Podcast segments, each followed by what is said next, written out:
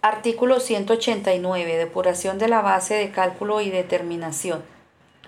Del total del patrimonio líquido del año anterior, que sirve de base para efectuar el cálculo de la renta presuntiva, se podrán restar únicamente los siguientes valores. A.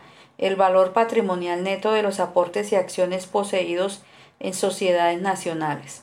B. El valor patrimonial neto de los bienes afectados por hechos constitutivos de fuerza mayor o caso fortuito, siempre que se demuestre la existencia de estos hechos y la proporción en que influyeron en la determinación de una renta líquida inferior.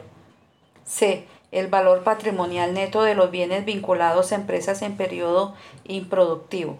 D. A partir del año grabable 2002, el valor patrimonial neto de los bienes vinculados directamente a empresas cuyo objeto social exclusivo sea la minería distinta de la explotación de hidrocarburos líquidos y gaseosos.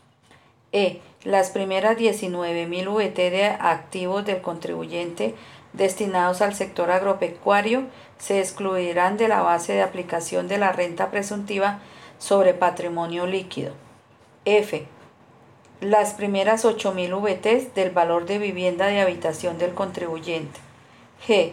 El valor patrimonial neto de los bienes destinados exclusivamente a actividades deportivas de los clubes sociales y deportivos al valor inicialmente obtenido de renta presuntiva se sumará la renta grabable generada por los activos exceptuados y este será el valor de la renta presuntiva que se compare con la renta líquida determinada por el sistema ordinario. Parágrafo. El exceso de renta presuntiva sobre la renta líquida ordinaria podrá compensarse en las rentas líquidas ordinarias determinadas dentro de los cinco años siguientes.